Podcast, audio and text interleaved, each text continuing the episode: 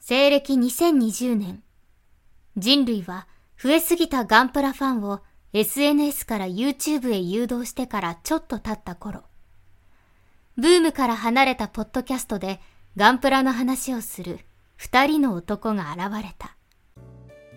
おっさんがガンプラの話をする番組。まあ、今日はプシューとかないんでね。はい。というのも、えー、まあ、タイトル見てもわかる通り、今回は、えー、まあ、いわゆるね、G のレコンギスタ特別会ということでやっていきます。では早速ゲストのね、お二方を呼んでいきます。はい。えー、トワさんがから来た鈴木さはい、とわさんがから来た鈴木です。よろしくお願いいたします。ん。はい。よろしくお願いします。前回の4部に続き、今回もよろしくお願いします。お願いします。はい、えー、続きまして、えー、秋坂さん。はい、ヴィーナスグローブから来た秋坂です。よろしくお願いしま す。ああ、ちゃんと合わせてくれる。二人ともちゃんと来てるじゃないですか。じゃあ、より遠くから来ていそたうだでいすてね。る。だいぶ遠くから来ました。じゃあ僕、キャピタルタワーの根元から来たことにしましょう か。だいぶ近場だだい人間から。だいぶ近場ですけどね。はい。まあそんな感じで今回ね、えー、と、前々回の、えー第3部の感想会でね、えー集まってもらった3人という形でやっていきたいと思いますので、よろしくお願いします。 お願いしまよろすし。くお願いします。ただ、多分ね、秋坂さん、もう、はい、言いたいでしょう。第4部の感想。そうですね。か、軽くお願いします。いや、ちょっと、軽く4部は、できまあ、い4と5なら4の方が感想言いやすいし、や、それはそう、間違いなく。 始まって速攻であれですけど、うん。そうなんですよね。確かに。そうですね。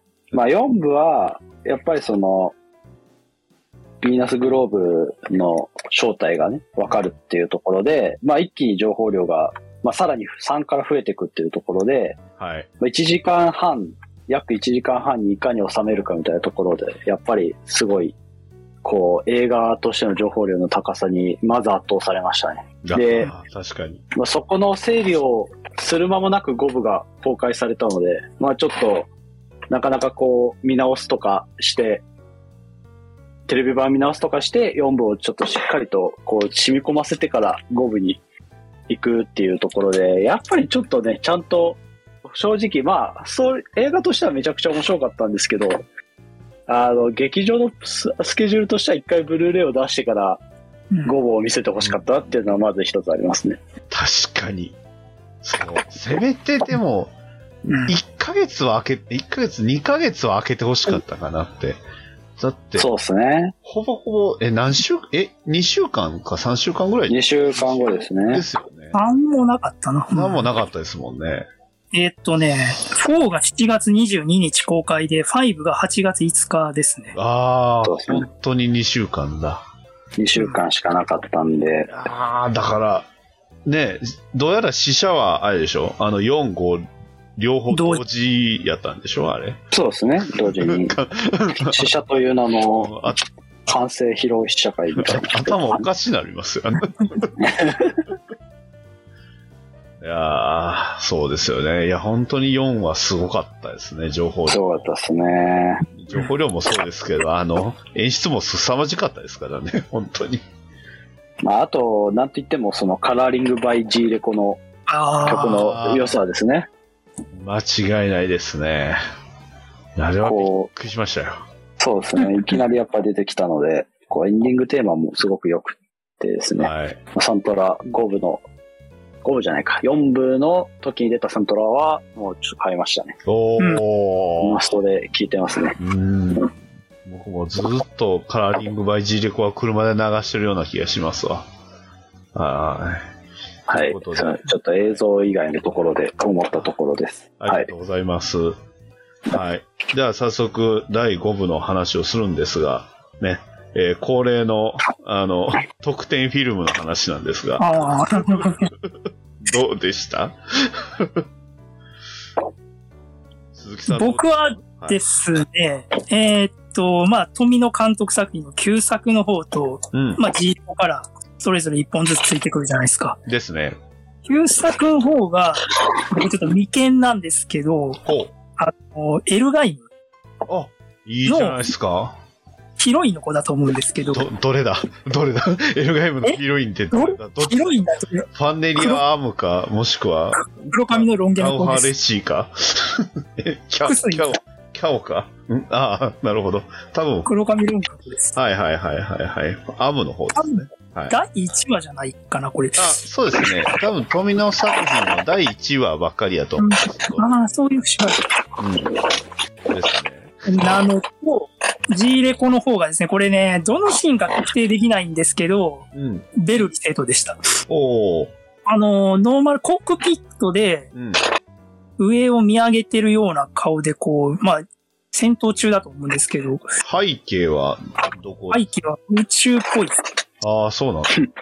いっぱいありそうですね。そうなんですけど、ま あ、もう一回見なきゃ特定ができあタなイい。ミングとしてはでも宇宙だったらやっぱり前半ではあるのか前半でしょうなね。ってことですよね。多分、ロックパイとかあの戦闘あたりですかね。ええうんまあ、はい。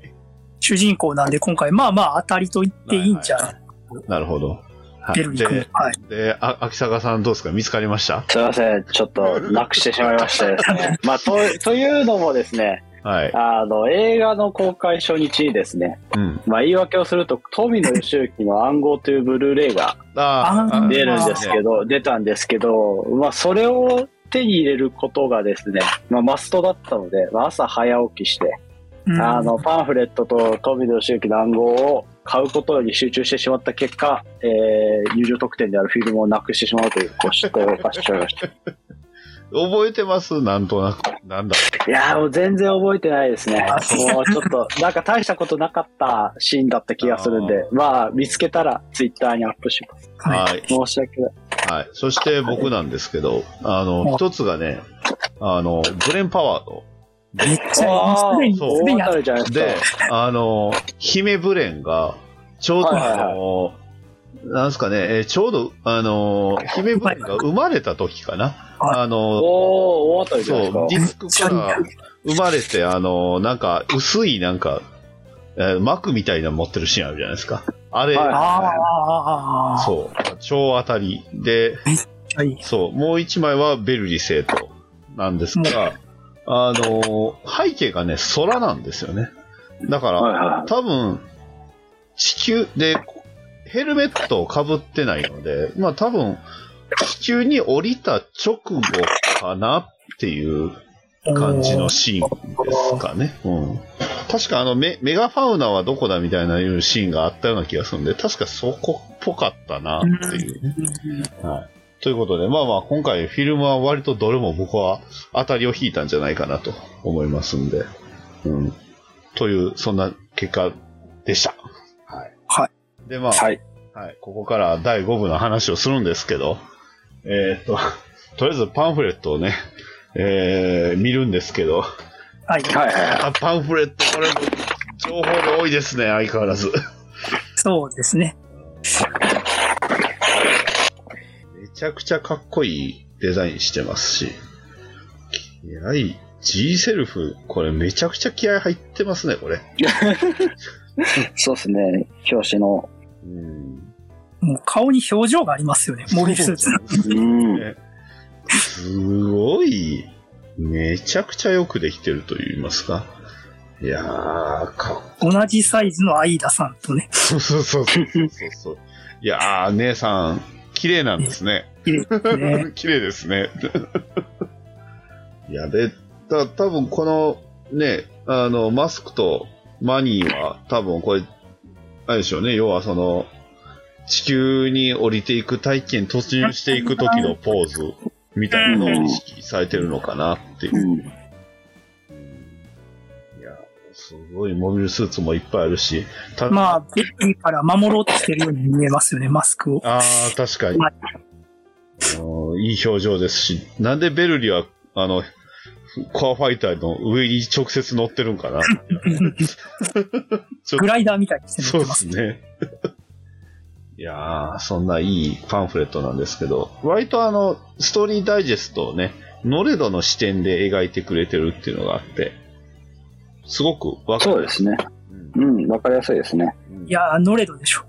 うんノレド視線でしょ、それやっぱり。まあ間違いなくノレド視点なんですよ。間違いなくノレド視点であるべきでしょ。うね。うんいや、でも、パートナー探し、ね、周りがパートナー探しって、まあね、一番最初の1話の話してますけど、あ本当にベル一択っていうのは、本当に最初から最後まで譲ってなかった。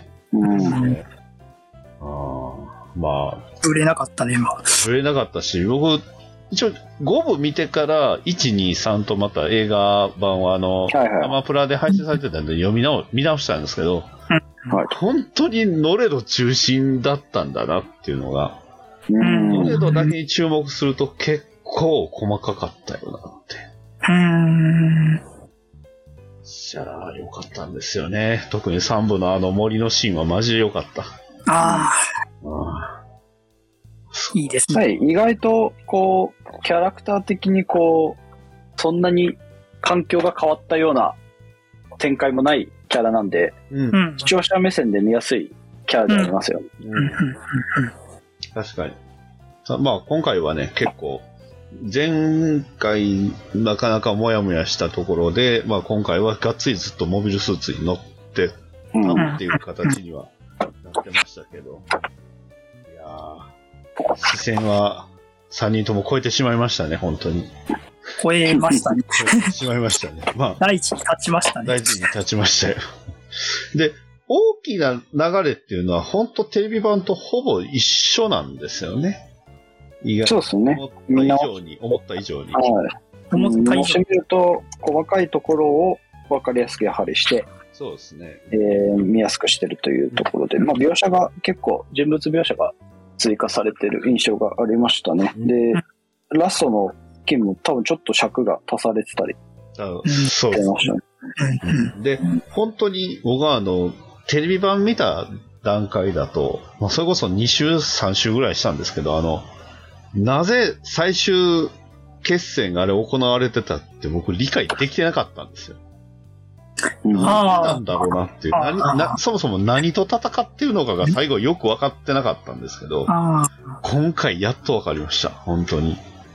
それが本当にびっくりしましたね。あ、こんなシーン、簡単なシーン入れるだけで分かるんだっていうね。あ、うんうんうん。あーそういうことかっていうのはね。まあ、今回はグシオン・スルガンさんがね、大活躍してしまいましたけど。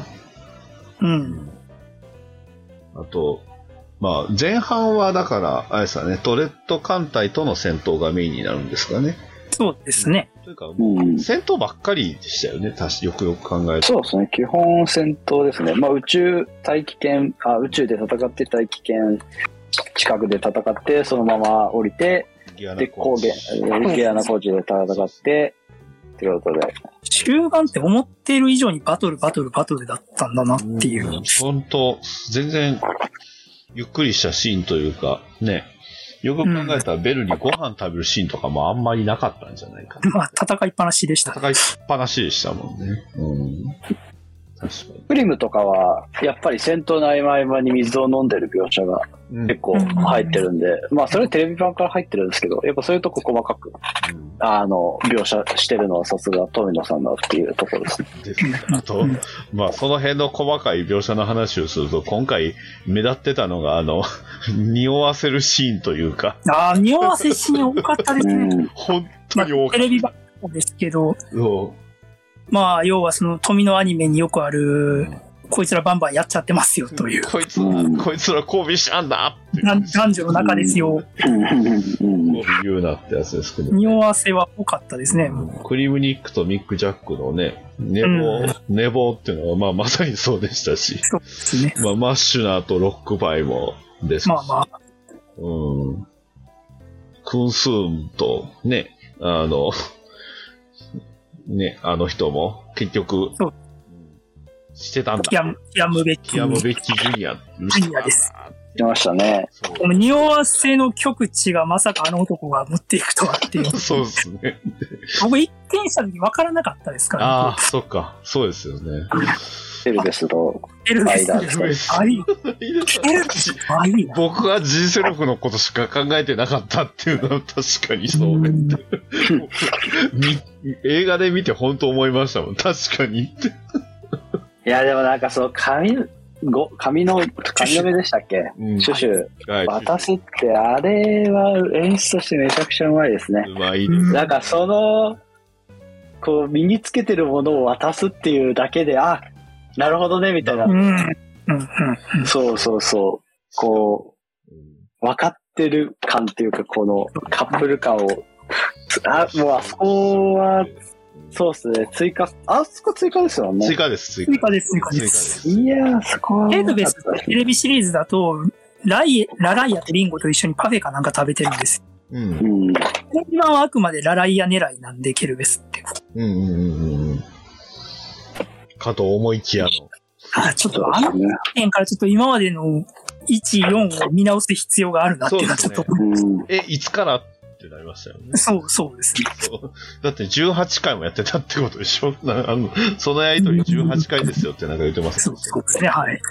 富野さんもたイインタビューで言ってましたね。うんインタビューでなんコンティニューでしたっけコンティニューか、アニメージュだったか、ちょっと忘れちゃいましたけど。雑誌かなんかのインタビューでうん、直接ね、あの、リーダーは、あの、ケルベスさんみたいなのとつけ、あの、くっつくんじゃないのかなみたいな、そういう言い方してましたよ。うーんし。てましたね。うん。あ、そうなんですね、そう事そ前うそうに。そうだから、そういう表現するんかなと思ったら、割と直接で来られてびっくりしてしましたね。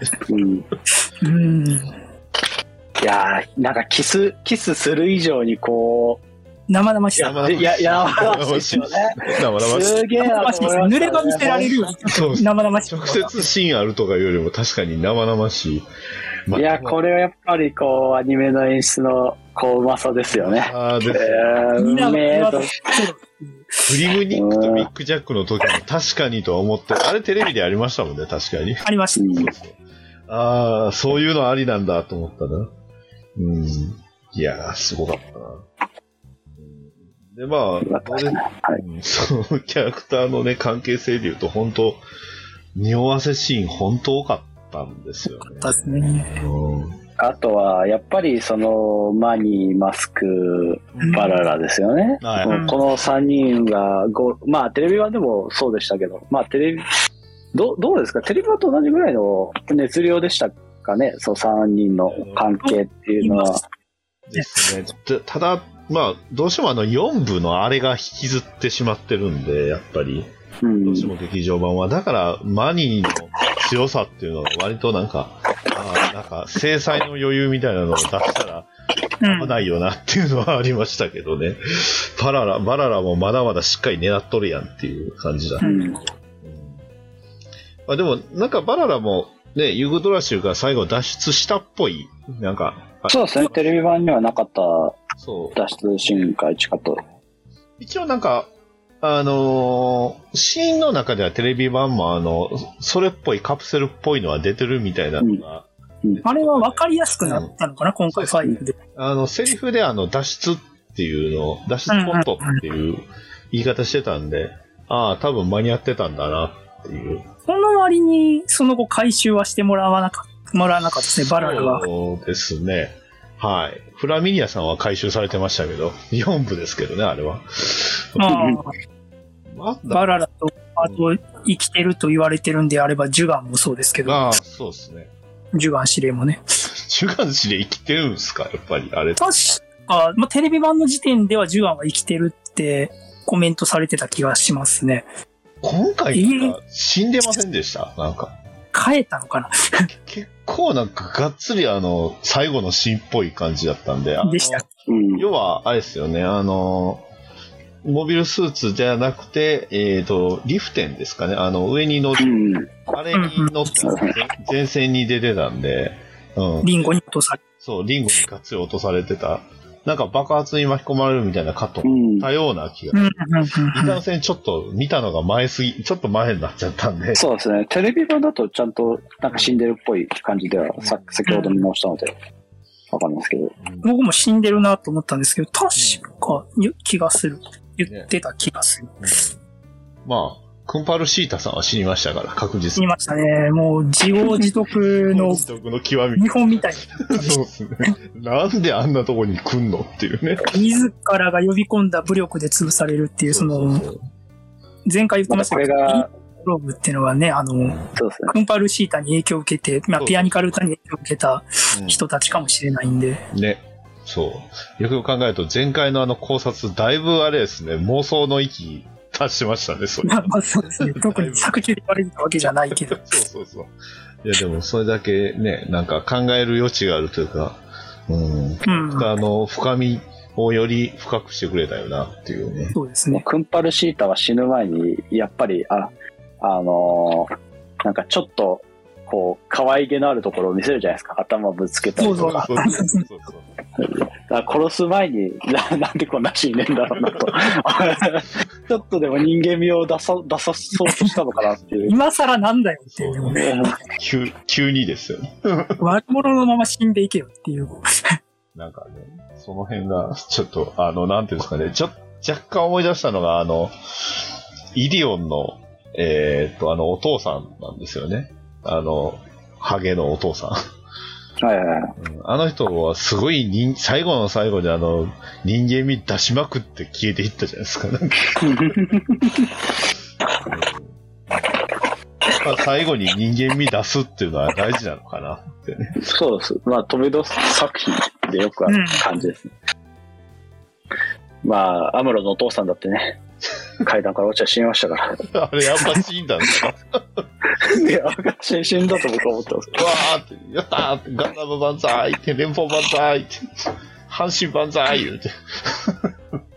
ね、結構意外とせ戦後の人なので、富野さんは。本当に人があっさり死ぬことああのああ、多いですね。なるほど。結構ね、きっかけが割と、うん。まあ今回、特にその第5部って、メインキャラがなくなるシーンがすごい多いですよね。やっぱり。そうですね。うん。まあ、それこそ、その、えードレドレッド艦隊の3人なんかはやっぱり、ね、ノートゥードレッドさん、あれみんな脱出してくれって言う言うたシーンってありましたっけあれ。ごめんなさいあのテレビー、爆させるシーンありましたよ。あ、ありましたああ、願いはかけるって名言がそ。うか、やっぱうり、ん。テレビはありますよね。そうか、ちょっと申し訳ない。そこを全然、ノートゥードレッドさん一番の見せ場を覚えてなかったんでそうですよ。 ね。あの、ただ副官の人は生きてるはずですよね。だから、あの、はいはいはいはいはい。ドレッド艦隊のナンバー2みたいな人。名前をちょっと失礼しま名前があるんですけど、まあま あ。マッシュナーじゃない人。ちょっとパンフレットには載ってないんで。残念ながら。 3のパーフレットに寝てるんですけはど、い。 3のパンフレットだと、ちょっと待ってくだあさの、いごつい人ね。あ、ちょっと、すみません、わかんないですね。方にはあれですからね、あの、ドレッド艦隊、まず全く出てこないですからね。そうそうそうそうそう。で、まあ、マッシュナーさん、えっ、と、ロックパイン周りの戦闘を、もう、一応テレビ版通りでしたっけなんか、すごい新鮮に見れちゃったんですけど。あー、どう、どうなんすかね。描写に関してはその辺、うん。ほぼ一緒だったよううな。ん、半分一緒だったと思います一緒よ。だったようなって。ただ、やっぱりその、ね、ベルリが、えーガイドラッシュを撃墜するシーンっていうのがう、ん。よりなんか、あのーそれこそその、フォトントルピードの後と、あとね、マスクとの戦いの後っていうのがあったんで、結構、より切実さというか、あこ急に、テレビ版だと急になんか不殺みたいな感じになってて違和感あったのが、うん。割ともう今回は、ああ、もうどうしようもなくなったんだなっていう感が出てたんで、うん。で、しっかりロップロックパイ殺して、ベルリショック受けてましたもんね。そうでしたね。今知らない。そこが良かったしそれを叱るラライアも良かったです、すごく。うん。ラライアのいいところはそこだったよな。うん。うんあ、さっきの分かりました。ドレッド軍の大佐、ターボブロッキンです。は初耳かもしれない。で、名前は呼ばれてないと思いでます。すよね。で、唐突に急にモラに乗り出すんですよね、この人。あ、そうなんだ。急にモビルスーツに乗るんだ。急にモビルスーツ乗ってるんですね。 パイロットなのか。パイロットなんだ。そうか。副官がパイロット。まあ、ね、ガンダムの世界では、あの、戦艦の艦長とかね、あの、司令官がパイロットやるのはもう普通ですから。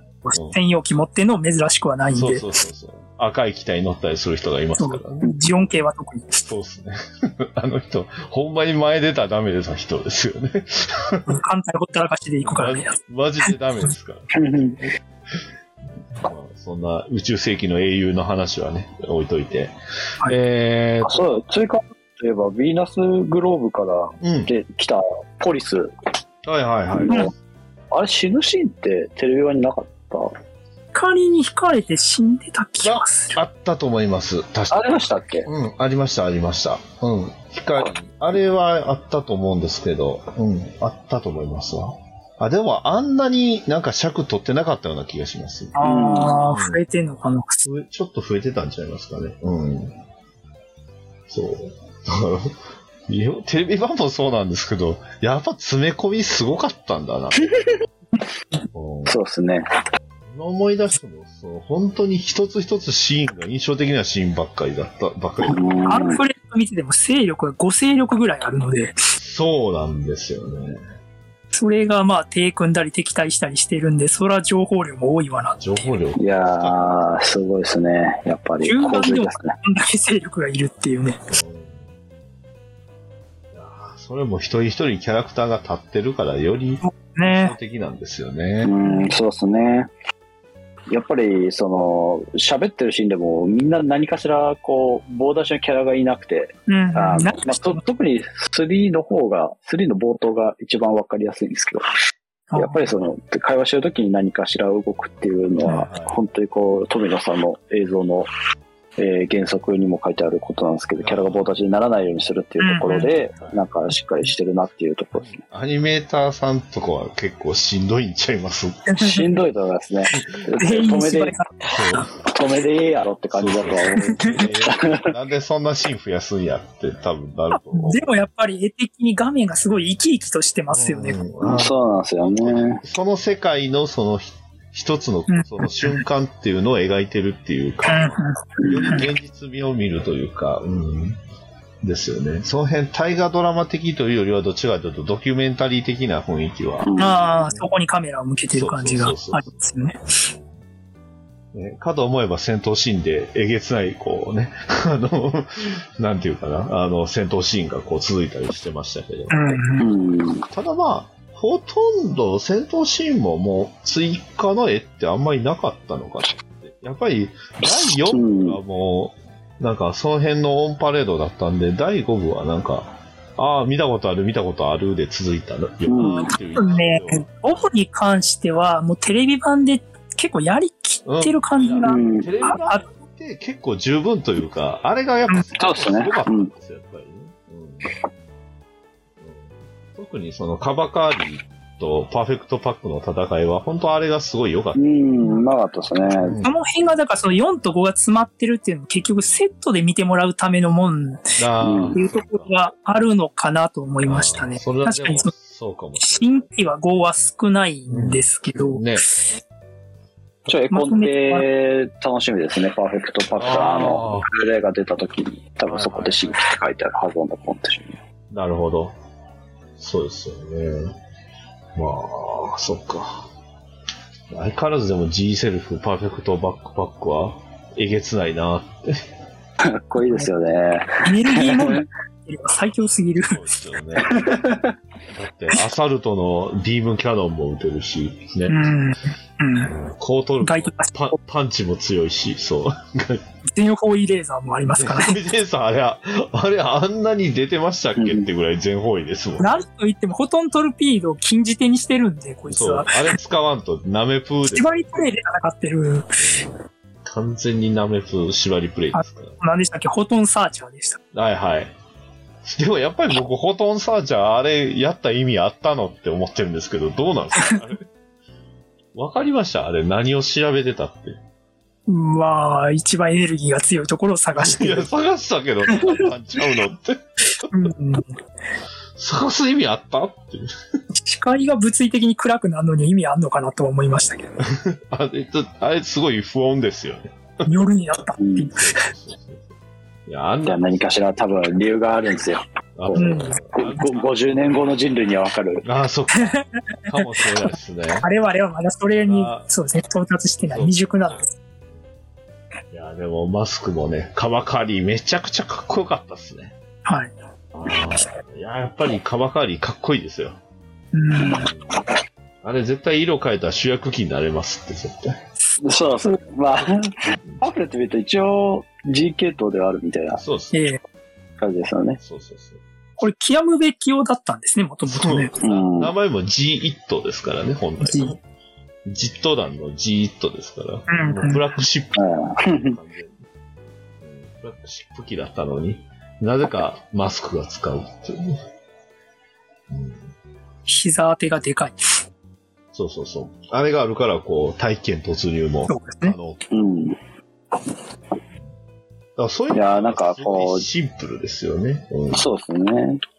時代が進んでも、やっぱり体験突入っていうのはこう、大変なんだなっていう。 いやなね、それを軽々とやってのける G セルフパーフェクトバックパックですよ。いや、やっぱ主人公家は。ガンダムはちゃんと独裁者の期待ですよ、やっぱり。ね。その辺の対比がサラマンドラですよね、こう。はい。そ、そうですよね。戦反対艦。が複雑なのは気にならないかっていう。そうそうそうあ、やっぱり難しいんだって。難しいんですよね。うん。さあ、だからヘルメットの設計図って本当に差があるんだよな。うん。うん。で、まあ、ダーマ使ったり、ね、ダハックを使いこなす天才クリムニックが、うん。割と今回の劇場版ではだいぶ出番というか見せ場がちょっと減ってるうん印象ありましたけど、あそうですね。まあまあ、やっぱりここがありますからね、クリムニックはやっぱり。そうです。うん結構がっつり。いや、ダハック強いですよ。いやーね。ダークいいですね。これが今好きには辛いシーンでしたけどねまあ、。そうですね。そうでしょうね。うん諸諸君らはあのところはこう。 そう。俺にやられるために。だあの辺でもセリフ追加されてませんでしたっけえあれそうかなんか、こんなセリフあったっけなっていうのがちょろっとあったような気がし諸君らはあのセリフはあったけど、あの前ぐらいかな。出たところで気になったのはね、あの、グシオン総監の最後のセリフ変わってた気がするんですけど、あの、あそうでした。なんて言ってたかな、テレビ版だとなぜ兄弟だと思っているんだっていう、セリフが、確か別のセリフに置き換わってたと思うんですよ。ちょっと忘れちゃっあた。でもそうか、そのセリフなかったような気がする。そういえうば。ん。兄弟であることは、否定してなかった気あれちょっとテレビ版で見て、うんってなるセリフだったじゃないですか。うんなぜ兄弟だと思っているんだっていう。そうそうそうそう。うん。まあそこ確か変わってたはず。グシオン総監に関しては、あの、なんでベルリーが、あの、なんか、よくわからんオイルを塗ってあの、ペタペ タっていう、そのテレビ版からの謎でしたけど、あれ。どういう当番兵、当番兵二度見しちゃいますよね。そうそうど どういう状況よっていうね。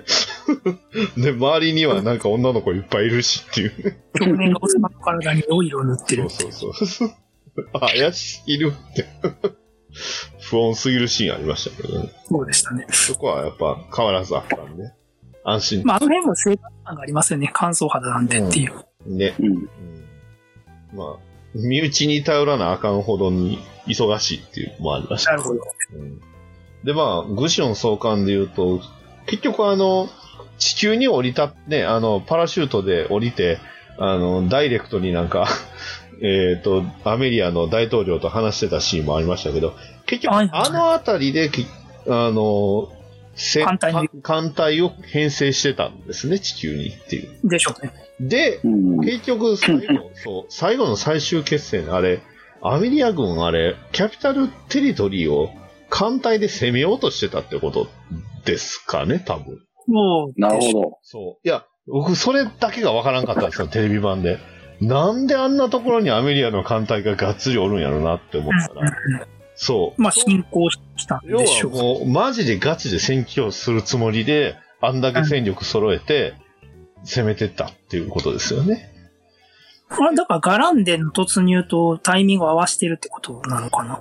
ガラッテンの突入はでもどうなんでしょうあれは結局宇宙でボロボロになったアメリア軍を追尾しそうそうですね。するのは、もうやむを得なくみたいな、まど。うあ、ん。なんかマスクとかも勢いでなんか地球ガラ落ンちてまデしたよ、ね。ガランデだけでそうですね。あの、メガファウナーとアメリア軍か。いや、まあ、ガランデンもその後ついてい、ねうん追悼してましたけど、結局、ガランデンの目的としては、あの、アメリア軍の残党狙いだったっていうのはうんうんありましたけど、まあ、ねまさか、ねアメリア軍があんな大戦力で地球に降りてきてるとは思ってなかったのかなっていう。うんだから、そう、地球側というか、キャピタル側の防衛能力があんまりなかったよなっていうのは、そこなのかなう。ん。うん。まあそ、そんなアメリア軍もまさかね、あの、グシオン総監の娘にほとんど壊滅させられる結果になるわけ。ラライアと。そうラライアと。だからそこを結局、アイーダがやる、やろうとしたのをラライアがやったっていうのはそういうことですよね。さすがにその、父親のああ。艦隊用意したものを、そのう、ん。アメリアの人にやらせるわけにはいかないから、ああ。なるほど。結局は間接的にああのラライアがやったよ、あアイダがやったようなもんなんですけど、うんうんだかうらん。ジー・ルシファーが 月光町みたいなもん使ってね、校長です。月光町やないかいっていう。ね、どう繋がってんど、どっちが前、どっちが後で全然話が違うんですけど、これは。違うんですけど、どうなってるんですか どうなんでしょうっていう今は。そう、ここだけが僕本当テレビ版でわからんかったのが、はっきりしてすごい良かったんですよ。 うん。そう。ああ、キャピタルタワー占拠したかったんだって思ったら、すごい納得してしまって。ただまあ、ジット団とかはなんかその場のノリで戦ってるよなっていうのは相変わらそうです。せなんだオタクって言われてましたもんず。そうですそうね。お前たちは、ただのオタクなんだよ、言うてね。まあ、ラライアがアメリア艦隊に向かって言ってましたけど、その大きなおもちゃをもらってはしゃいでる子はいはい、供はたち、い。子供たち。まあみんなそうですよね、この作品に出てくる人たち。うんそうですね。基本的にみんなそう。宇宙側も地球側もみんなそう。それはそうなんですよね、結局。いや唯一違う人って言ったら、ラグー総裁ぐらいちゃうのっていうレベル。ああ。うん。そう。確かに。あのシーン、そうか。まあ、すごい大事なシーンですよね。うん。まあ、大事なシーンしかないんですけど。そうです。アイダがラストにこう言うじゃないですか。あの、みんなを沈めるうん。役割を担うじゃないですか。はいはい。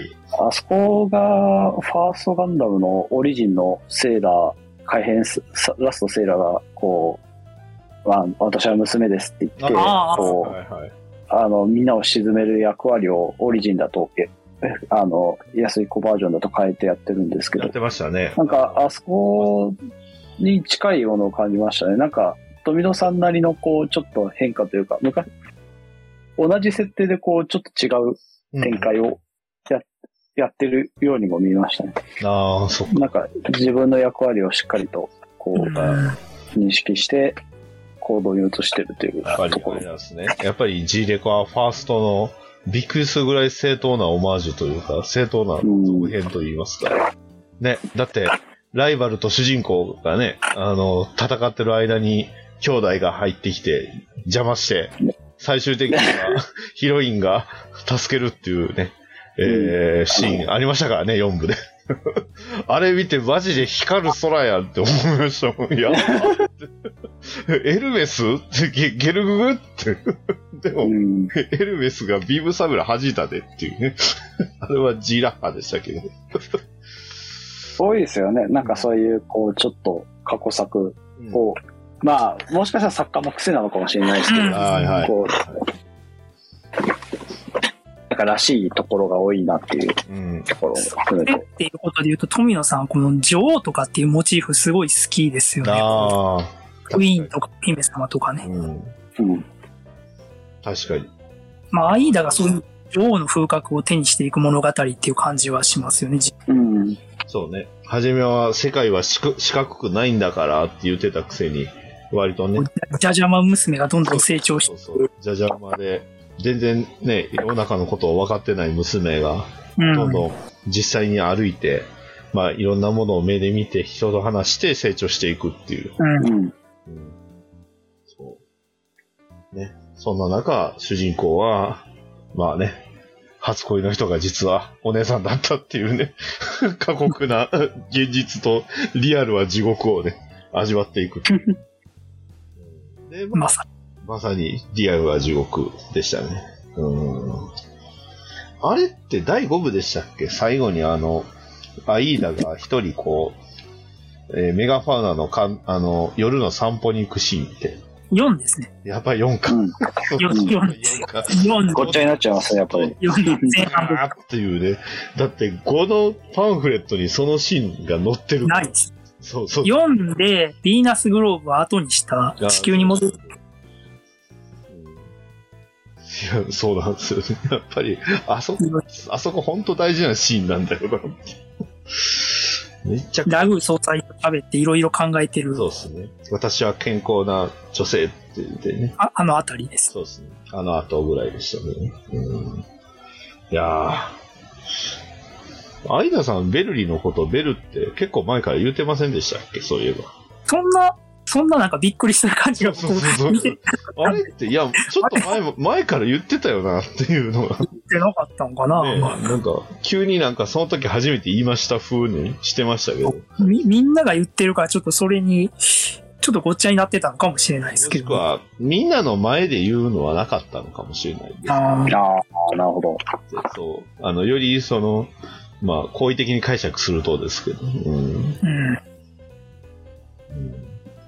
だからまあまあ。あとはまあ、今回の映画では、まあ、大国ではマスクとマニー関係はあんまり追加なかったというか、びっくりするぐらいそのまんまでしたねっていうね。っていうか、その、4でですよ、あの、はい4のかなり小さくない改変として、ベルリがはっきりマスクの正体を知ってるというはいはい。ありましたね。描写が追加されたわけじゃないですか。しましたテねレビ版では曖昧だった。曖昧で。 5はそこ、何ら直接には拾ってないですよ。 そうっすね。拾わなかった。本当に保管しながら見る形、同じものを出されてるけど、うん受け取り方はお前らで決めてくれっていう。そうっすね。最後の、はい。デザートの出し方、それでいいのみたいな出し方しあ、そこを広げないんだな。知ってることを明確にした上で広げたりはしないんだなって。ああくまでやることは一緒なんだなっていう。まあ、ただ、あそこを、その本人お互い知ってるっていうのを前提で視線を越えてのあの戦闘を見ると、まあ、ちょっと確かに右肩は違ってたなとは思いました。うん、だから、明確にベルリが、あの、マスクを殺さないように戦ってたんで、うん、うんああ、うんうん。そううん。そこは、そう、より明確に殺さないようにっていうのを意識してたよなって。うんなるほどね。だってね、あの、お互い分からん状態だったら別にそのベルギーがマスク殺そうとしても問題ないわけうんじゃないですか。ただ、さすがにやっぱ先輩って分かってたら、やれへんでしょっていう。うん。まあ、前前科もありますからね。そうそうそう。ただでさえ先輩殺しの。先輩殺しはやってるし、まあ、ケルベスさんにそこ辺はね、注意されたというか、叱られたというか、その辺も、その辺の経験が生きての最終決戦でっていうなるほどねシーンだと。まあ、ああ、なるほどってなるけど、やっぱり相変わらずマスクの攻撃が直撃したのは、意識外のビームライフルだけっていうのが面白いですよね、あれ。 結構頑張ってたんですけどね。頑張ってましたね。なんか、結局 G レコって、マスクがベルに勝てない話ですね。そうですね。ねそう。結局、なんかいろいろ、あであ、そうか。でもね、テレビ版はある意味なんですかね、マニーっていう、ね、大事な人が最終的には一緒にいたから、テレビ版ではベルリよりもね、その辺は、ね、いい、正しい、いいものを手に入れたんちゃうのって思ったんなでるほどねす。よ、ああテレビ版は。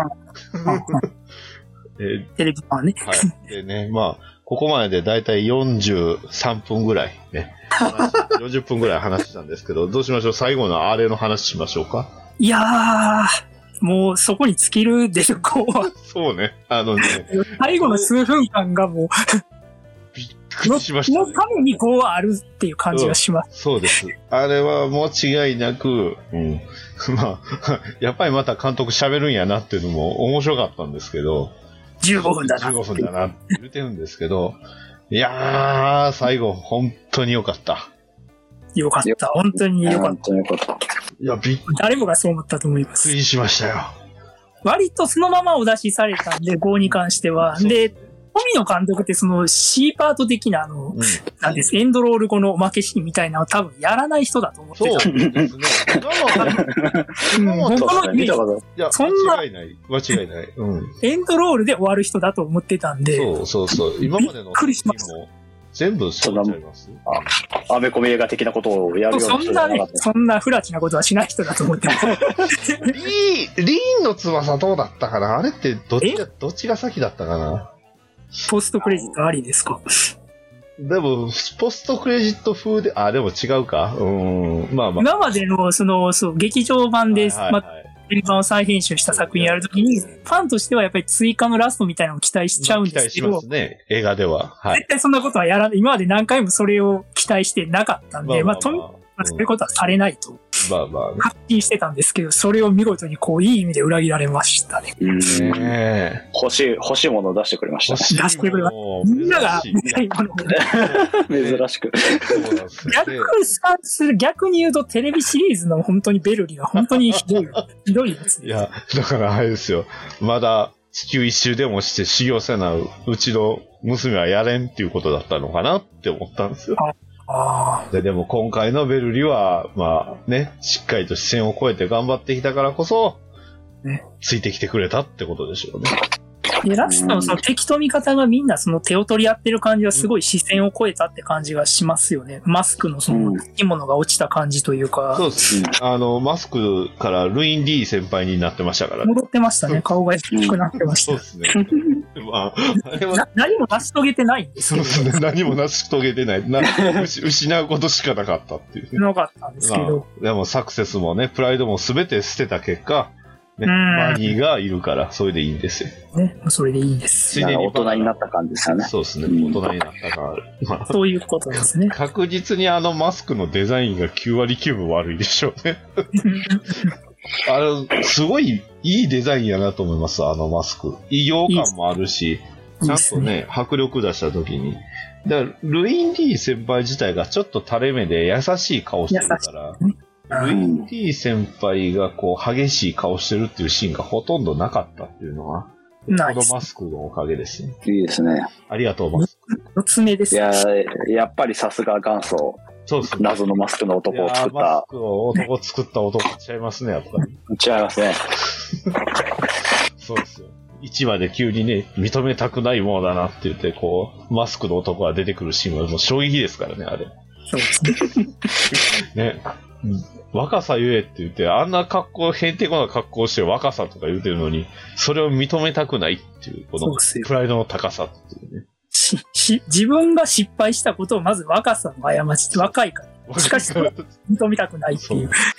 すどごい。んだけプライド高いんじゃいんや、ってでいうも。、本当にあのセリフはすごいと思いますよ。うん。今もね、赤、赤いことでね、いろんな、あの、作品でいろいろ出てきてますけどね。あのそう、ですね。名探偵と一緒に出てきたりとかね、うん、海賊になったりとかしてますけど。そう赤いだけでな。すごいですね。いやー、やっぱ、そうハンバーガーとコラボしたりね。そうっすね。なんか、ハンバーガー持ってましたもんね、あの、ハンバーガーまでコラボするようになったんだな。すごいです。美味しかったですよ。いやいや、あこれは美味しかったですよ。うん美味しかった。意外と結構普通に美味しくて、そう出そう来栄えにしてほしいなっていうぐらいに美味しかっ食べ損だったんですけ どね。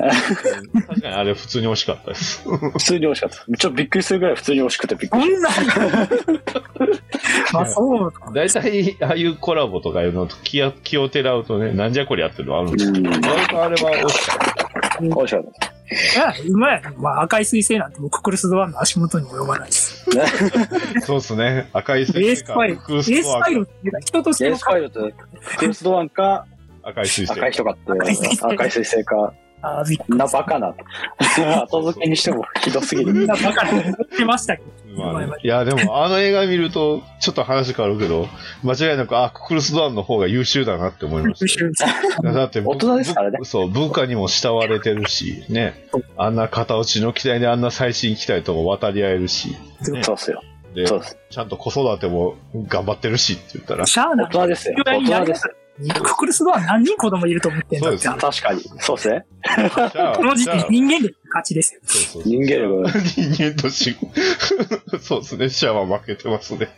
確かにシャアは、なんだかんだずっとボンボンの家で座ってますからね。そう。こう、つ辛い時でもボンボンの家に養子にいや入ってる。辛い時、どんだけ辛くてもそうですね。そうですね、確かに。うんね。で、ね、あの、二十歳ギリギリのくせに、あの、よくわからんバーボンみたいなのをね、 あの、 二十歳ギリギリのくせに、こう、バーで飲んだりってあれみたいなもんはヤギのミルクでも飲んどけと。ブランカのね、ミルクをブランカ飲んどいてる。あれ、二十歳ギリギリって思ったら、すごい面白いシーンですよね。うんどういう大人やねん、どういう男やねん戦時中なんで老成しやすいというかね。そうそうそう。いやまあ、どうしてもシャアに話が。いやー、やっぱり赤い彗星、赤い彗星だけでも話したいなと思うんですよ、やっぱり。彼、すごいやっぱ語るべきところの多い男ですしチ。ャーズナブ燃えル。てる。そそうう。じゃあ、なるほいやー面白いです間違ね。。なくだって宇宙世紀の英雄ですよ、あれは、彼 は。あのいい意味でも悪い意味でもねっていう。そうですね。割と悪い意味の方が強いけど。いや、そう。まあ、だから結局、戻っちゃいますけど、えーっと、ローゼンタールさんは、一瞬、あれはテレビ版でもあったのかな生きてましたよね、確かいました、いました、いました。あの、ガランデンいましそうた。そう、あ、ガラネンでしたっけあの、ガランデンと一緒に戦ってて、ラストはメガファウナに。そうですよね、メガファウナか、あのと一緒、クレッセントシップか、どっちだあ、あ、どっちだあ、そっか、クリステントシップか。クレッセントシップだったんじゃないかなとそ思うってそうですね、そうそう ですね。で 相変わらず、クリムニックは、あの、お父さんを引きつぶ、 引き殺そう とここから借りてるお船でですよ。書いてる船 で、これは止められるわ。それは止められるけど、 あそこ、ワンカット追加されてませんでした、なんか。あ、そうですかうん。もう、確かね、あの、あそこ、逃げ惑うシーンはなかったはず。なんかね、ちょっと追加されてる印象があったんです。あれね、うんこんなに逃げてたっけなっていうね。 まあ、一応ギリ生きてるんちゃうかなみたいな感じでしたよね。うんまあまあずっとにどうやったかな。うんうん生存者言われてましたけど。まあ、それも多分コンテ読めば、なんか書いてあるかもしれないですね。死んだとか。なんかででもなんかあん、あれは殺してないですっていう記事あったような気がします。うんあ、本当ですかうんうんうん。で、まあそんなこと言いながらもクリームニックとニックジャックもね、二人で旅行というか、うんうんどこで、どこに何しに行くんかよくわからないかったです。うんうんどっか行っちゃいましたし。クンスーンはね、実はお腹にジュニアがいたと。うん。衝撃の事実。ね。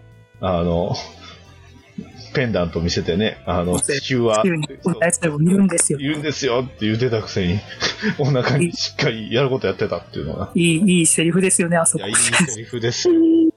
隊長にも見てもらいたかったなっていう。だから、うんでもそういう関係ですけど、体調というか、いなんか距離感、そうですね、距離男感と女が。よくわかんないですよね。うん。また、ヴィーナスグローブの距離感はまたわからないんですけど、チッカラがクンスーに敬語で喋ってるシーンがある。はいはいはい。だあれもよだく誰が司令官やねんとか、誰がトップやねんがわからなさすぎるわ。からないですよ。敵方に回ったってことですかなんで上司かみたいになってんだっていう。極むべきトップなのはまあ間違いないんですけど、実とだ。そうですね。ただ、極むべきなきそのそううん。フラミリアさんもよくわからないし。全くわからない。 クラメニアさんが一番よくわかんなかっわからないですねあの人何なんのかなっていうね。じゃあ、実は暗躍してたっていう、こうう、んトワさんが実うは、安ヴィーナスグロップのトップ、あ、ジット団のトップだったっていう。うん、可能性は十分あります。それはありましたね。うんでね、まあ、ケルベスさんはアイダさんとね、あの、いや、これ、 忘れてましたよ。 あれ、18回目なんだよな、 っていうね。あの、なんで、なんでケルベスの前で髪の毛解いてんの、この人っていう。あこいつら、やったん だ。僕は G セルフのことしか考えてなかった、っていう。うーん。確かに。ね。で、まあ、えーいつものシーンからの、まさかの C パート。はい。そしてパンフレットには、えー映像でも見たこともない謎のシどういうセリフのどういうシチュエーションなんですか、これは。ーン。わかんないっす。どこにいらっしゃるのお二人さん。あの場にいたってこと。いや、か、もしくは、あの、二人が行ってるのは知ってるから、まあ、どこに今いらっしゃるのかな、お二人さんっていう、割とストレートな、 あんまりヒカさんは考えてないのかなって思ったんですけそうどで、すね。ただ、あの、ケルベスから手渡された、あの、ね、髪留めをしっかりつけてるっていうのが、ああ、はいはいはい。なるほど。ね。で、まあね、ノルドとベルリは、二人とも、ね、二人でっていう、富野店のね、えー、パンフレットの、あの、例の一枚の紙のところに、ちゃんと行き着いたということで。そう。なるほど。大団円ね、ノレドは、ベルリと元へって書いてあったのが、うここで回収されたということで。あ熱いですね。あ、よかった。いやー、まあ、昔の富野ならファンがなんて言ってようと突っぱねてたと思いますよ。多分それは多分酒場りというか、ファンが言うからなんかやらないみたいなところなのかな。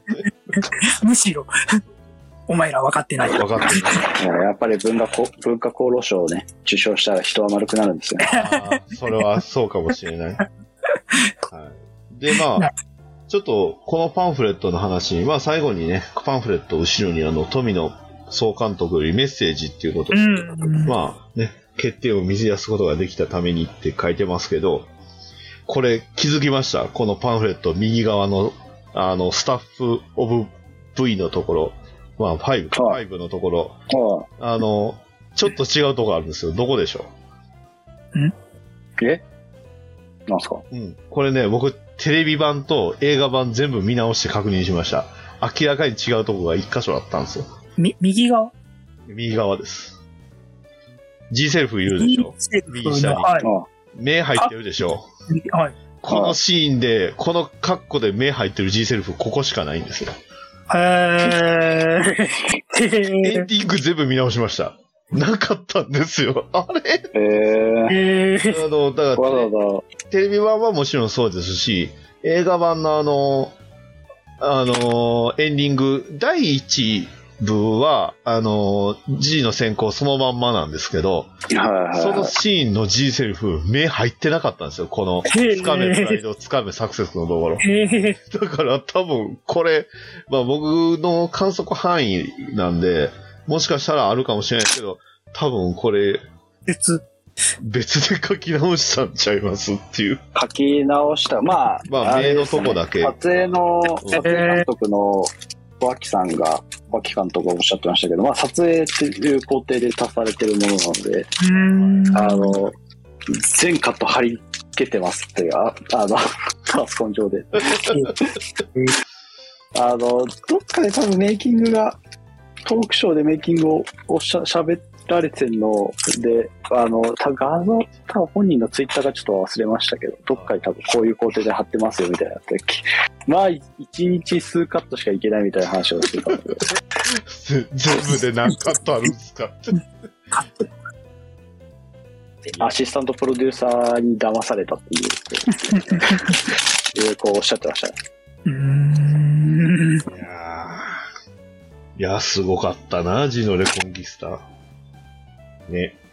と、まあ、こんな感じで、はい。えーまあ、軽く、軽く まあ、5の感想も言うたんですけど、あの、どうですか、お二人とも、あの、まあ、劇場版通して、こう、G のレコンギスタっていう作品の感想みたいなのをちょっとお聞きしたいんですけど、うん鈴木さんからどうですかこのすべて、まあ、全部見切った上で。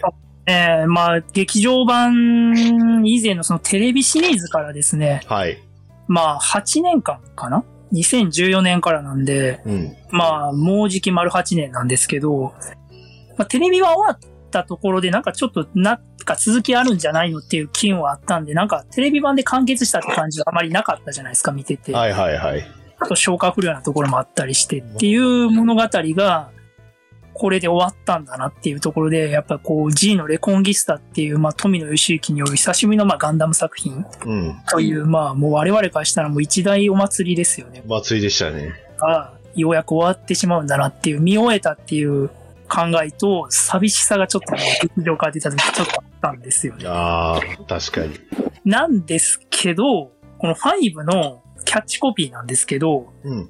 えーっと、あんまりなんかフューチャーされてる感じがないんで、僕も今日パンフレット初めて、パンフレット見返してて初めて気がついたんですけど、おう5のコピーが、ここから始まる G のレコンギスタなんですよ。完結作なんですけど、ああ。まあ、単映なんああ、そっか、本当なだんで。すけど、あの、ああ、その富野監督よりメッセージの下のところに歴代のキャッチコピーが書いてあるんですけど、ありますね。あの、単影ガンダムも今、当時、放送当時より今の方が多分評価されてるっていうか、理解されてると思うんですよね。うんうんうん。うんうん間違いまなあ、い。黒レコ言葉が一般用語になってるように、うん。で、G のレコンギスタをまあ、繰り返し言われてるように、その、まあ、1のキャッチコピーが世界の子供たちに送る未来へのメッセージなんで、うん。 G のレコンギスタの真のお客さんは、まあ、10年、20年、50年後の子供たちだと思うんですよね。なるほまどあ、。そういった意味で、まあ、祭りは終わったっていう感じもあるんですけど、むしろここからっていう、そうまあ、G レコの続編とかって多分作れそうなんですけど、多分ないじゃないですか。な、世界観的に広がりはいっぱい持てそうな作品だと思うんですけど、おそらくないと思うんですよ。そうです。ただ、この G のレコンギスタっていう作品は今後何十年にもわたって生き残って、時代とともに生き残って膨らんでいく作品だと思うんで、ぜひね、やっぱこう、ご覧になった、まあ我々もそうですし、うんまあこの番組をお聞きの方、ね、ぜひちょっと、愛し続け、語り続けることで、将来化けさせてくださいというね。ああ。いや将来本化けさせるのだと。当ターン願いを立てます、これ。願いですね。でも、はいターン A の話あのっそれて、なるほどって思っちゃいましたもん。確かにそうですよね。単影ちょっとあ、あのー早すぎたと思ううんんですよ。だって、放送当時、まあ、僕の周りには、僕以外にガンダム好きな人はいなかったっていう、うんちょっと暗い話をしますけど、寂しい話をしますけど、でも、やっぱりいろいろな記事とかネ、ネットは当時じゃなかったかな、な見ると、まあ、やっぱりその、ヒゲのデザインってやったりだとか、やっぱりその戦闘の少なさ、まあ、戦闘一個一個見るとやばいぐらい面白いんですけど、思ってたガンダム と違うっていう思とっ、てたのと違う。結局、え、ね、G、X、え G、ウィング、W と来てのターン A ってなると、そうなんです確。かに印象変わるけど、でも今はめちゃくちゃ評価されてると思うんですよ。と僕も思ってる部分があるんで、そうですなんでね。今の時代にジャストフィットの作品じゃないんですよ、G のレコンギスタっていうのは。ああ、それは、フィットするのは、もっと後の未来なんでじゃあやっぱり、なんじゃとてがこう一般の言葉になるんです かね。まあ、富野さんの作品自体がそのリアルタイムで評価されるってことがあまりない印象で、はいあはいのはいこの間読んだ氷川隆介さんの本にも書いてあったんですけど、ニューガンダムとかもとあの逆襲のシャアも当時そんなにまあ劇場公開数がそもそも公開関数が少ないので受けなかったっていうのもあったんですけど、どっちかというと後年のスーパーロボット対戦で出てニューガンダムがかっこいいから流行った印象があるみたいなことを書かれてええおーえ意外ですね。た、うんー、意外だなあまあ、ガンダム自体も打ち切りですし、そうですよ ね、確かに。おそらくガンダムシリーズで本当にリアルタイムで売れたのって、シードからの、たおそらく、らし、あの、まあ、聞いた話だとシードが、やっぱブルーレイが、あ DVD ですね、当時うんは DVD がすぐ売れたとかはいはいはい。はシードからなのでっていうところで、その、富野さんの作品は、もう本当に多分大体未来に向けてる感じはありますよね。そう後年評価されるパターンが結構多い気がします。と思い言まわれす。てみるとそうですね。今だって急にザ・ブングル出たり、ね、ついでに一緒にダグラムが一緒に評価されたりとかしてますもんね。 漫画、漫画きっかけではありましたけど。うーん、そっか。やっなぱので、り。やっぱ G レコを見た人間の使命っていうのは、やっぱ語り継いでこう愛し続けることうんそうですね。いやそうすることによって願いは化けて、いつかバンダイからマスターグレード G セリフ出てくれると思うんです。マスターゴールド G セル フ、パーフェクト G セルフパーフェクトバックパックですね。欲しいですね。はい。いいですね。いいですね。まあでも、よくよく考えると、単影ガンダムも、あの、当時のキット以降は、えっ、と、HG になったのも最近ですし、そうですね。そうマスターグレードも、まあ、まあ、マス HG の方が後だったかな。えーそうマスターグレードが、マスターグレード100が、うん、そうです。単影で、ね、その後に、の X が。うん、で、出たりもしましたから、まだまだ G セルフはね、で、なんなら、ターン A も SD 化ってほとんどないんですけどねああ、確かああ、ないかなるほな。ど当時じゃもうなかったんですよ、確か。で、ちょっと後に、あの、G ジェネレーション合わせみたいな感じで、あーえー出て、で、その後に、ちょうどその、武者ガンダムで単影っぽいのが出て、あー、無茶丸ね。はい。あ、えっ、とね、その前なんですよ。ああ、前。うん。はいその前にね、あの、ターン A みたいなのが出て、その後にあの、武者丸伝って、まあ、うんうん武者丸伝の場合はターン A ガンダムの面影がほとんどなくなってますけど、まあ、そうですね。ヒゲばっ家かぐらり。いですからね。うはい。ん、だから、その辺はまだまだ評価というか、まあ、そういう商品化って全然いつかは出るかもっていう、なんかガンダム、それはね、言い方悪いけど、ガンダムだからっていう部分もあるとは思うんですけど、うん。そうですね。うんまあね。まあ、だから G デコがガンダムじゃなかったら、もしかしたらもっと、うん、関数少なかったんじゃ ないこうむしなかっ。ろたんじゃないかっていうのもあるんで、うそうんで、すねまあ、ある意味ガンダムでも良かったなっていう部分は、今回の映画見て僕はすごく感じてしまいましたうんね、うんうん。うんはい。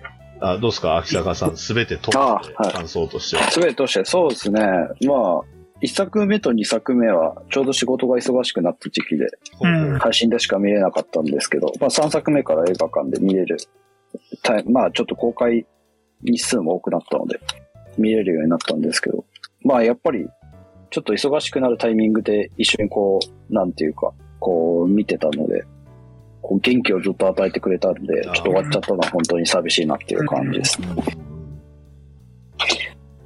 うん、まあ、いろいろ、こう、勉強になるところとか、そのなんか、こう、飛野さんの、こう、まあ、言い方は悪いですけど、いろ、集大成的なところも多分、どっかしらあるとは思うので、何回も見続けようかなとは思ってます。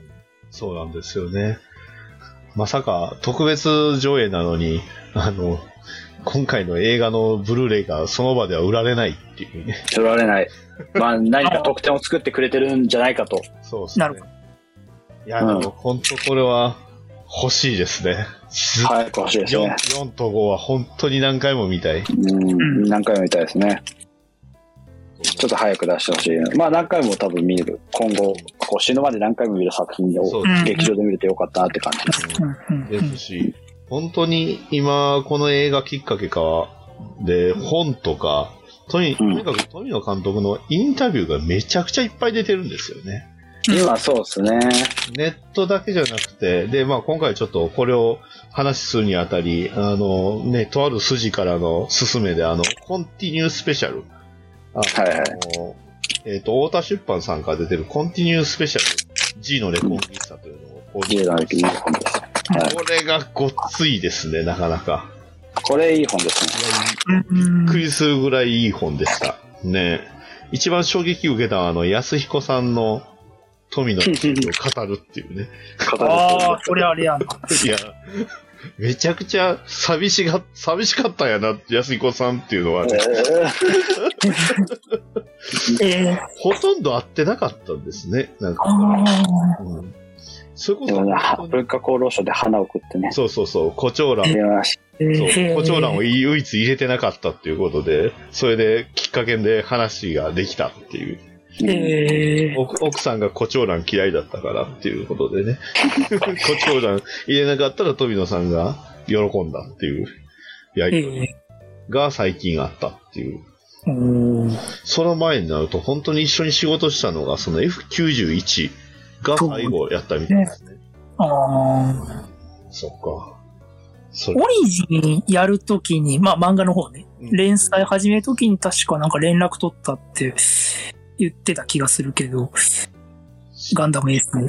そんなに長いことは話にしなかっちょた。とまあまあ遠慮しがちに俺変えちゃうけどいいみたいなことを、断ったみたいなことを言ったか、はい聞いたような気がします。うん断りを入れたというかね。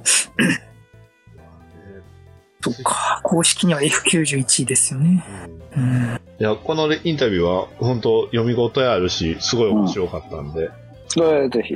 他のね、本あと、各作品のかい、富野作品の解説も、そうそうたる面々が、うんえーやってるんで、そうです。うんまあ、ザンボット3はやっぱりこう、20年目のザンボット3を出した縁なのか、氷川隆介さんがやってるし、うんこう、ガンダムの解説は、ね、ハサウェイの編集担、担当編集でおなじみの井上さんがやってるして、うん今日そうそうたる面々が、あの、しっかり富野さんの作品を、まあ、あと石井誠さんだったり、藤津亮太さんがやってたりとか、が、しっかりともう、あの、分かってる方々がしそっうかでりすとね。解本説して当る。に分かってる方々のそのコメントが結構いい、まあちょうどいい分量で書かれてるんで、うんうん。いいですよ。うすん。ごいいいですよね、これ。うん。だって、一応そうか、劇場版ゼータの3までなんですね。あそっか。そうですね。で、リーンの翼もあるし、あの、なんか、ザブングルグラフィティもあるんで。うんうん。いや、ザブグラグラフィティほんまに面白かったですよ、あれ。いや、いい、いい、いい映画ですけど。まあ、あれもある意味、その G レコと一緒で、最後が違うんですよね、ちょっと。ああ、そうですね。そうそうそうそう。うんちょっちうん。ょっとだけ、死んだキャラがそうそう。生きてたりとか。確実に死んでたキャラが生き、 普通に生きてて戻ってるっていうね。 お前生きとったんかいっていうようなやつはありまうす。ん。いいや、いいいい映画や、本当に、うん。この、本、すごくいいんでね。まあ、いつまで手に入るかどうかちょっとわからないですそうですね。これはマストで買っといた方がいいやつですね。けど、あと、ドリカム関係とかの話も。うん。はいはいはいは買ってま今すか回ら。はエンディング曲が G なんですよね。い。G でしたね。うん。戻ってきましたね、い G。やーやっぱり、この G、いつ使うかっていうのを悩んでたんでしょうね、すごく。うん。うインタビューでもいっぱい載ってますけど、本当にこん。の G に、なんかすごい嫉妬じゃないけど、挑戦心み思い出があるっていうところ。 2、3、5と G がエンディングでしたね。いや、だからいい、あ本当にいい曲ですからね、G。うん。まあ、あとじゃあ、恵まれてますの、そ曲にはっていうか曲にも、ラーリングバイ G レコといい。そうですね。曲は良かったですね。まあ、サントラ自体もめちゃくちゃそうそうそうでいいすのね。で、うん。ぜひ僕も注目してみてほしいですね。ついでに多分、富の、こう、もうラジオに出ることあまり少ないと思うので、う。あら、あの、富の関連の、あの、おすすめ本をですね、ほう。はい言うとですね、ガンダムの現場からっていう、あ富野さーんのガンダムをやってた当時のいろんな、こう、各インタビュー集がまとまってる本がえ出ててですね、これどういう、当時のファンからの質問、シャアとガルマは付き合ってるんですかっていう質問に対して答えてたりとかですね。あの、そういうファンの質問にもしっかりと答えてる、アニメージとかで答えてるやつも載ってたりするので、ヤマトえー がね、宇宙戦艦ヤマトとファイトベースが戦ったらどっちが勝ちますかっていう質問に答えたり。そんなそうで、すね。もう本当にそのレベルの話まで集めたいい本と、まあ、最近ちょっと読んだんですけど、やっぱりその富野義行の「だから僕は」っていうこああ。うああれもいい本なんで、うんこうガンダムを作るまでの富野さんの人生録というか、うん。こう、結構面白いです。とアニメの産業の成り立ちの話してるんでなるほど。ぜひ。聞いてる人、まあちょっと全部、あの、絶版ですけど。でしょうね。これも出たのが結構こ前れ。も入手困難というか、そうですね、今は。う売っはいてますけど、両方とも5000円オーバーですけどね。あ、マジですか、ガンダムの現場からはそんなに多分、数年前は安かった。300円ぐらい書いてますかあああと、い今探してるのは僕は単 A の癒しを探してるんで、あの、あ、A の癒し持ってます。ああれですかちょっとね。あのーちょうどね、もうその富野監督のう打つから抜け出した時の話が結そう構生々しく。バンちょっと今バンダイに対する、バンダイとサンライズに対する呪いがられて たり。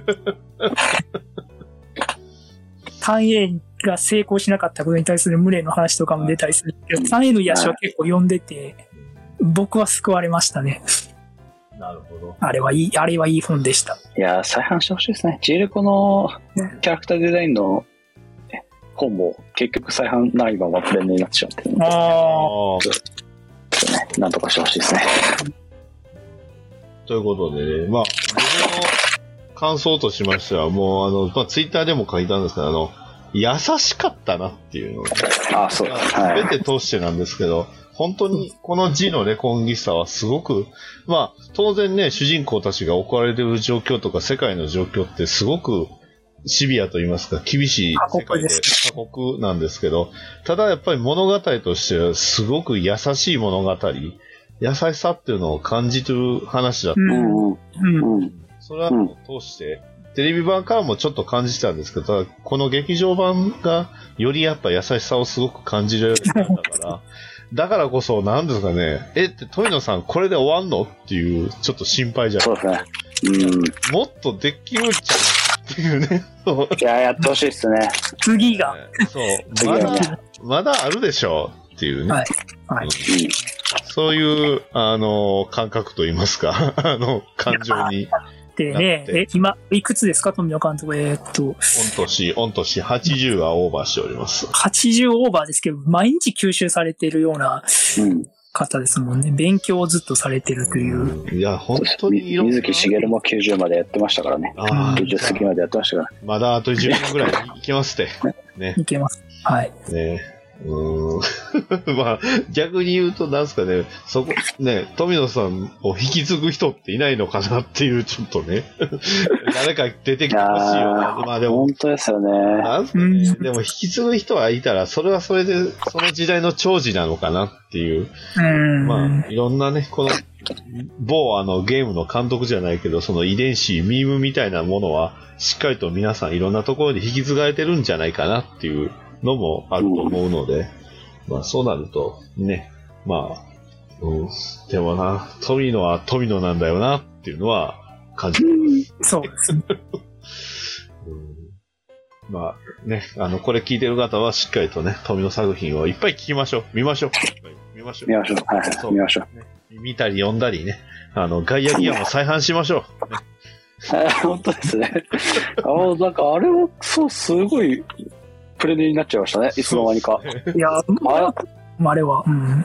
昔から。全然変えると思ってたら、なんか、いつの間にかプレネになってたそうんでですよ。ちだょっとびかっらだから僕も必死こいて3巻、 三巻までは揃いましたけど、残り2巻が見つからねえって言ってるんで。はい。まあね。僕は5全部も集めましたが積んでます。ああ、読みましょうよ。やりましょうよ。よ読みにくい読む。か、うん。先行のハサウェイが公開されて大ヒットするような世の中ですよ。そうですよ。ガイアギアもいずれ日の目を見る時代が来るかもしれない。ガヤギアのそうねですね主人公の声優さんを池田さんにやってもらえれば完璧じゃないですか。 まあ、遺伝そう子そ、うメモリークローンですけどっていうね。逆に池田さんが、あの、まだね、活躍されてるうちに、ぜひやってほしいですね。確かに、それはそう。劇場版ガイアギア。 いいですね。かゆいや。ね何個か、あの、劇場に際して、あの、倫理的にどうかっていうシーンがいくつかあるんで、いくつかありそうですね。 えーいガヤギアは明確にあるん で、ちょっと。まあでも、本当にね、今後本当、たくさん作品も見たいなと思いつつも、いや、やっぱり、とりあえずは G のレコンギスタをすこりましょう。もうどんどん見ましょう。うん。そうですね。本当にまだやってますから。そうです。や、やってるんですかあれえ、まだ新宿ピカデリーはああ、そうなんだ。やってますそよ。うなんだ。大阪だとちょっとわかんないですけど、関西方面はちょっとわからないですけどこ。れはもうないんじゃないかな。どうなんだろうな。まあ、あれですよ。まあ、ブルーレイ、DVD、ブルーレイ出た時にね、しっかりと見て、ね。本当に、買って、買って、富野さんに届くように。そうですね。本当。あの、売れたっていうのをね、監督がやっぱり感じないと、やっぱり監督は納得しないと思うんでそうですね。ね。だから、監督が感じられるようになるまで、こう、皆さんね、そうです。盛り上げていくのが一番やと。元気になっていただいて、そう。 100年後に富野監督にまだ200歳にはなっていませんって言いながらこう作品を作ってこと。まだ働かせんの ゴリースーツを着てね、もうそれは、 200歳にはなっていませんっていう。ラグのように、ラグー総裁なんだ。富野総裁に作品を作って、作り続けていただきたい。そう作り続けていただかないとね。ですね。、はいやー、ほんと。まあ、その頃には、こう、宇宙旅行っていうのが、こう、普通になってりゃいいなっていうのも、うん、まあ、過酷ですけどねって いうね。そうですまね。あ、G のレコンギスタは、ほんと全編そういう話なんで、ね。そうですね。うん。だから、皆さんね、しっかりと、見ましょう。ね。そして、はプラモが出たら買いましょう。はい。はい。うん。ガンプラジオとしてはそこね、やっぱり、そうですねガン。プ一応、ラジオガンプラジオではあるんで、ただ、G のレコンギスタのプラモがないですけどね、今現在。うん。まあ、見ねえ。見ない、まあ見ない。ね。ちょっと前なんか、あれ、スペースジャハナムなんかこう、ワゴンセールになってた時期あったの。ああ、今なんかね、うんないいやいやおかしいですよね。ガ時ンガンダムエイジは、かったですうんガンダムエイジは再販してるのになぜか出ないそうっそうなんでていすうよので、ね。コンキスター。ただ、個人的に言うと、G のレコンギスタのプラムは全部作り直してほしいぐらいには、正直ね、不満点多いんですよ。あれ、結構、あーあ稼ー、働があまりにも古いというか、ちょっとね、うんもうちょっとバンダイできたんちゃうのっていう部分がいっぱいあるんでね。うん。あまあの、パンフの絵も、うん、リアルグレードぐらいの、こう、細かさがありますからね。ですね。そうですね。いやこのパンフの、パンフのカバカーリー、めちゃくちゃかっこいいですもんね、これ。うん。こんな、こんな丸かったっけってぐらい丸いですけど。いやだから、ね、もう一回、リアル、いつかね、えー、鈴木さんは当然、あれでしょ、リアルグレード、ジャスティマ。リアルグレードか、まあ、フルメカニクスで出してほしいかな、ジャステ ィン。100分の1で欲しいですね、ジャスティンは。フルメカニク今とは言わないですよ。そんそんな贅沢言わないス。ですそよ。んフなル贅メカ沢ニ言わない。クス。フルメカニクスじゃ、ジ内部メカいらないんで、ジャスティマは出してほしいでャす。スティマ、ジャステあィの、ちゃんとパンデルミサイルも展開できて、っていう、マ。はこいビームサービス、極太ものう。う、極太で長いや つね。あの、このパンフレットでもめっちゃビームサーベル長いです。そうっすね。びっくりするぐらい長いですし。そんなジャスティマを俺は見たいでそう。すですね。いや、ジャスティマも、かっこいいんだよな、これほんと。ね、ジャスティマいい。ね。うん。パンフレで言うと上二つは立体化されてないですからね。それ、えトリニティはされ、あ、されてないな。いんですよ。されてないんだ。なそうだいんですされてないわ。されてないわ。いやー、おかしい、おかしいおよか。しい。おかしいよ。おかしいよ。おかしいですよ。ね。 おかしいですよ。バンダイさん。最後のオチがビクトリーってどうなんで しょうね。でまあおかしいですよ。ということで、まあ、今回はね、あの、割とね、映画と同じように、こう、ちょっとね、えー内容を凝縮して、えーお送りしま したので、はい、今回はこれぐらいでって言いながらも、もう1時間半ぐらいは喋ってますんで、映画と同じぐらい喋ってますね。そうそういえばそうだ。 はい、ということでね、あの、じゃあ、ちょっと最後に何か言いたい、あの、ね、あの、お伝えしたいこと、言いたいことあれば、えっ、と、鈴木さんからどうぞ。あそうですね。まあ言いたいことは、まあまあさっき言った通りですけど、G レコ、みんな語り継いでいきましょうぜっていうことですかね。はい。わかりました。はい。まあ、見たくなくても見ろっていうことでそうすでね。すね。見見たくなくても見ればいいんですよ。そう。そうです。な何か得るもの、拾うものあると思いますんでね。その人生にとってやっぱり何か残るアニメになると思います。そうですよって。言いながら、まあ僕も富野作品見ての半分ぐらいです けど、まあ見たものは全部そうだな。 でもいい確かに。うん、僕もまだ全部は見てないと思います。ま、見れてないやつはいっぱいありますわ。そうですね。ちょっと数がやっぱり多い、多作で。そう、そうですね。やっぱり活動実期間がすごく長いんで。そうですね。ガーベイの翼とか見れてないんで、まだ。ああ、そうなんですね。で、D アニメあるうちに見ときゃよかった。ブルーシュだ。一時期あったんですよ。D アニメに。ガーベイの翼も。 えー、でまあは、まあ、はいはい。わかりました。あありがとうござい3回、はい。はい。今回3回、3、4、5はといゲストでいただいて、すごい G レコの話がいっぱいできて、楽しかったっていうところですね。あありがとうございます。ありがとうございます。はい。では、えー、秋坂さん、よろしくお願いします。はい。えーそうですね。あの、みんなもうバンダイチャンネルに入って、富野周期作品を見ましょ うって。ですね。大体はもう、バンダイナムコフィルムワークスのね、作品は大体網羅してますから。なあ、まずはバンダイチャンネルにね、はいもう月1000円は昔は高かったかもしれないですけど、今はネットフリックスと同じ値段ですかそら。 もうみん なネッ大ト丈フリックスが高くなったからでも。夫。